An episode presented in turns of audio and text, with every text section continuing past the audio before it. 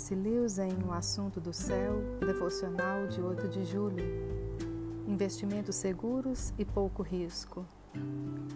Em palavras que ainda trazem lágrimas aos meus olhos, Santo Agostinho descreve a desolação em que a morte de seu amigo Nebridius o lançou.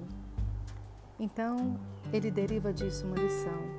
É o que acontece, diz ele, quando se dá o coração a qualquer outra coisa que não seja Deus. Todas as pessoas morrem.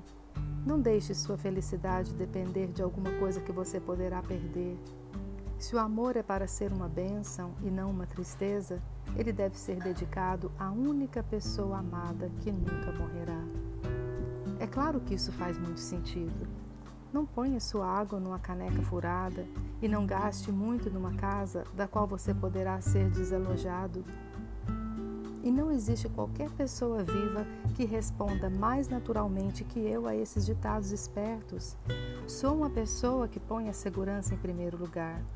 De todos os argumentos contra o amor, nenhum tem um apelo mais forte à minha natureza do que cuidado, isso pode te fazer sofrer. Sim, a minha natureza, meu temperamento, não a minha consciência.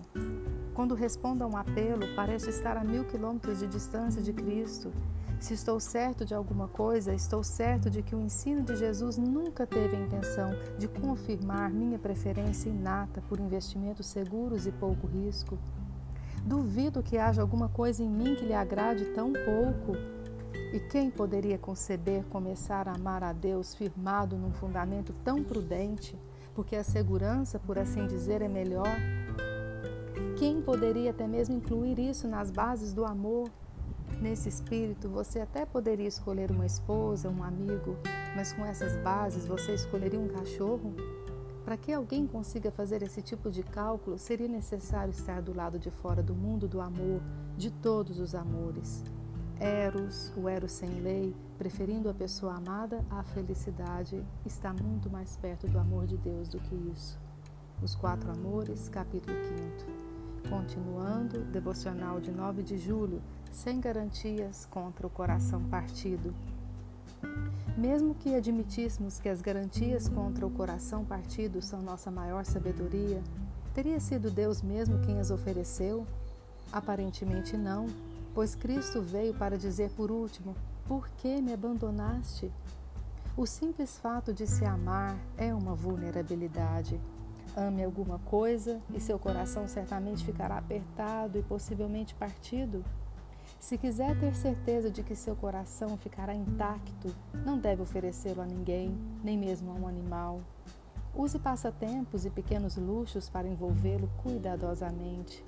Evite todas as complicações, tranque-o de forma segura no caixão ou ataúde de seu egoísmo. No caixão, seguro, escuro, inerte, sem ar, ele mudará. Não será mais quebrado, se tornará inquebrável, impenetrável e irredimível. A alternativa para a tragédia, ou pelo menos para o risco de tragédia, é a condenação. O único lugar fora do céu onde você pode ficar perfeitamente seguro de todos os problemas e perturbações do amor é o inferno.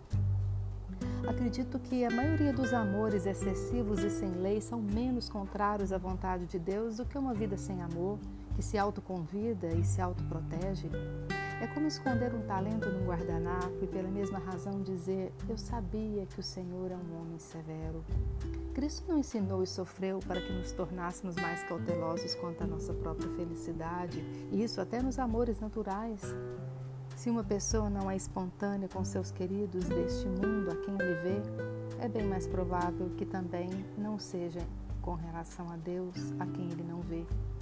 Iremos nos aproximar mais de Deus, não ao tentar evitar os sofrimentos inerentes a todos os amores, mas ao aceitá-los e oferecê-los a Ele, lançando fora toda a armadura defensiva? Se nossos corações precisam ser quebrados e Ele escolher isso como a maneira pela qual deverão ser quebrados, que seja assim.